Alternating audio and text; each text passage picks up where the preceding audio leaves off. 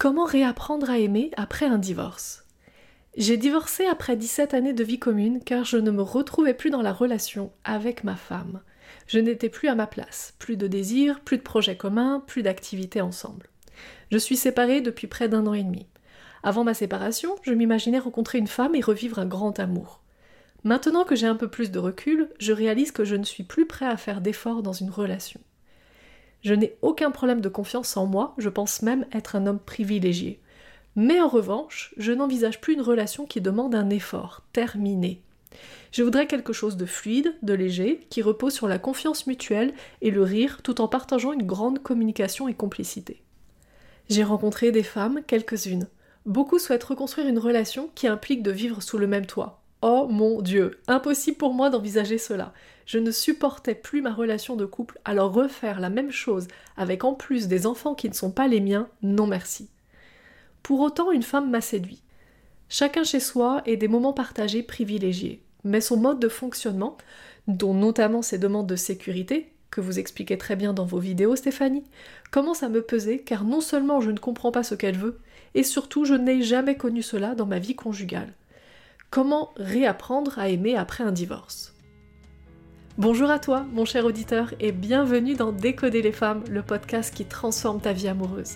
Je suis Stéphanie Palma et je suis ravie de t'avoir avec moi dans ce nouvel épisode.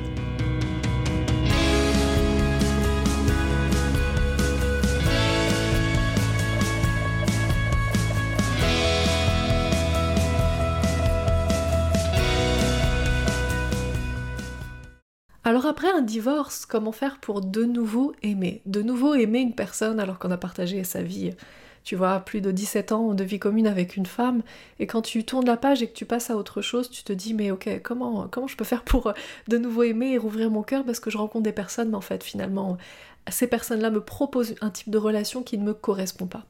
Si tu te retrouves aussi dans cette situation, ce podcast va vraiment beaucoup t'aider. Euh, je vais détailler vraiment dans ce podcast qu'est-ce qu'il y a derrière, et puis euh, pour aller plus loin, et je te le dis euh, d'entrée d'office, pour aller plus loin que ce podcast, je t'invite à suivre ma formation Trouver le grand amour, parce que c'est une formation qui va justement te permettre de comprendre tous les blocages qu'il y a quand tu es célibataire, et que tu veux, que tu veux rentrer en relation et que tu n'y arrives pas, que tu n'arrives pas à trouver la bonne personne, que tu n'arrives pas à trouver une personne et euh, tu, comprends pas et tu as l'impression qu'il y a quelque chose qui bloque, je t'invite vraiment à suivre cette formation. Je te mets le lien juste en bas dans la description de ce podcast. Donc autant dans cette formation on parcourt vraiment tout de long en large sur plusieurs euh, conférences avec des réponses à des questions qu'on m'a posées, des clients qui m'ont posé plein de questions que certainement tu te poses aussi. Autant dans ce podcast, je vais vraiment réduire et parler que d'une seule chose. Euh, dont notamment cette notion de j'aimerais bien apprendre à réaimer après un divorce, mais en même temps je me rends compte que les femmes me proposent des types de relations que je ne veux pas. Donc la, vraie question en fait ici n'est pas de comment réapprendre à aimer après un divorce, parce qu'on se rend compte que c'est euh, une, mauvaise question, c'est une question bullshit, c'est une question qui en fait est là uniquement pour te mentir à toi-même, pour détourner ton propre regard de la vérité. Parce que tu sais, nous les êtres humains, on est extrêmement forts pour se mentir. Moi-même, je suis très très très forte pour me mentir à moi-même, pour éviter de voir la vérité en face, puisque la vérité, parfois, fait très très très mal. Et donc si tu te retrouves aussi dans cette situation, certainement tu te mens à toi-même. Tu te dis comment je peux trouver une relation dans laquelle je me sens bien et je me sens et je me sens suffisamment libre et dans laquelle l'autre m'aime pour qui je suis, et dans laquelle j'aime la femme en face pour qui elle est, mais pas toutes ces histoires de devoir faire des efforts, de communication, et faire des efforts pour habiter ensemble, etc. etc. Eh bien, tu es dans le mensonge le plus total.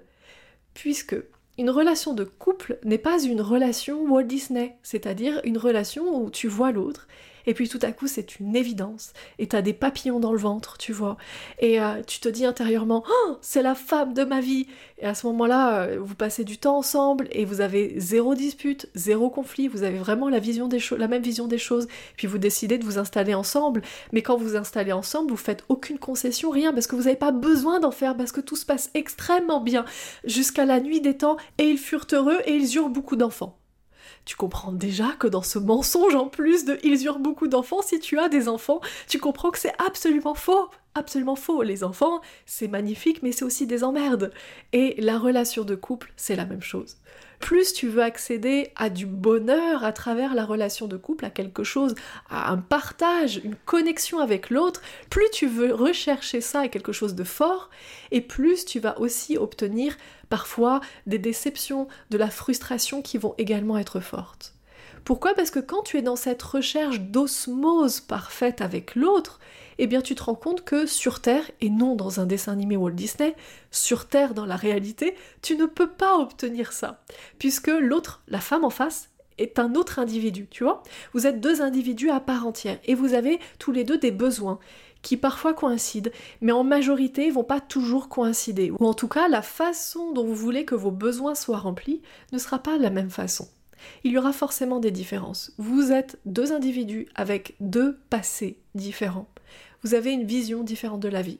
Même si tous les deux vous voulez vous mentir vous-même en vous disant mais si on est vraiment fait l'un pour l'autre, tu dois bien avouer au final que ce que je suis en train d'expliquer est la vérité. Donc à moins d'être dans euh, Walt Disney ou dans un film américain où euh, ils se rencontrent et le film s'arrête là, c'est-à-dire que tout le film est basé sur l'avant-rencontre, alors que tu comprends bien que le plus difficile, c'est l'après-rencontre, c'est la relation en elle-même. Donc soit tu crois vraiment à, tous ces bullshit-là, et euh, je t'encourage à retoucher terre très très rapidement, sinon tu vas être beaucoup frustré dans tes relations amoureuses et tu vas pas comprendre pourquoi. Ou soit tu acceptes simplement le fait que, eh bien, pour obtenir une relation, pour avoir une relation qui soit euh, waouh, qui soit extraordinaire, dans laquelle tu te dis ah, mais jamais de ma vie j'aurais pu vivre ça, eh bien ça va demander des efforts. Pourquoi? Parce que la personne en face, elle va être frustrée, elle va te demander des trucs, elle va dire euh, grosso modo, alors elle va peut-être pas te le dire franchement, mais elle va le laisser supposer de façon inconsciente j'ai un besoin, s'il te plaît, aide-moi à le remplir. et euh, ton rôle à toi, ça va être quand même de l'aider, tu vois. Même si c'est son rôle à elle de remplir ses besoins par elle-même, euh, parfois ça va être ton rôle à toi de faire un effort. Et parfois vous allez communiquer et vous allez pas vous comprendre. Et ça va être ton rôle à toi, tu vois, son rôle à elle aussi, bien sûr, mais ton rôle à toi que de faire un effort. Évidemment, il y aura des divergences, et peut-être qu'il y aura des sujets qui vont être hyper importants pour l'un et l'autre, par exemple vos enfants, comment faire, euh, comment euh, les mettre euh, à l'école, comment les éduquer, sachant que peut-être que elle, ça sera belle maman, et toi, tu seras beau papa. Donc, tu vois, il y a plein de sujets qui peuvent être extrêmement épineux dans une relation amoureuse et qui vont amener parfois à des incompréhensions, la frustration, des disputes. Mais si tu te dis d'avance, moi je ne veux plus de frustration, je ne veux plus de disputes, moi j'en ai marre de tout ça, eh bien tu es déjà en train d'abandonner donc en fait, ce que tu veux, c'est pas vraiment une relation. Ce que tu veux, c'est juste vivre, profiter, toi avec toi. Uniquement toi avec toi-même, parce qu'on est d'accord que quand tu es toi avec toi-même, tu es rarement en désaccord avec toi. En général, ça se passe plutôt bien. Tu n'es pas souvent frustré par toi-même et par des décisions que tu as prises. En général, ça se passe bien.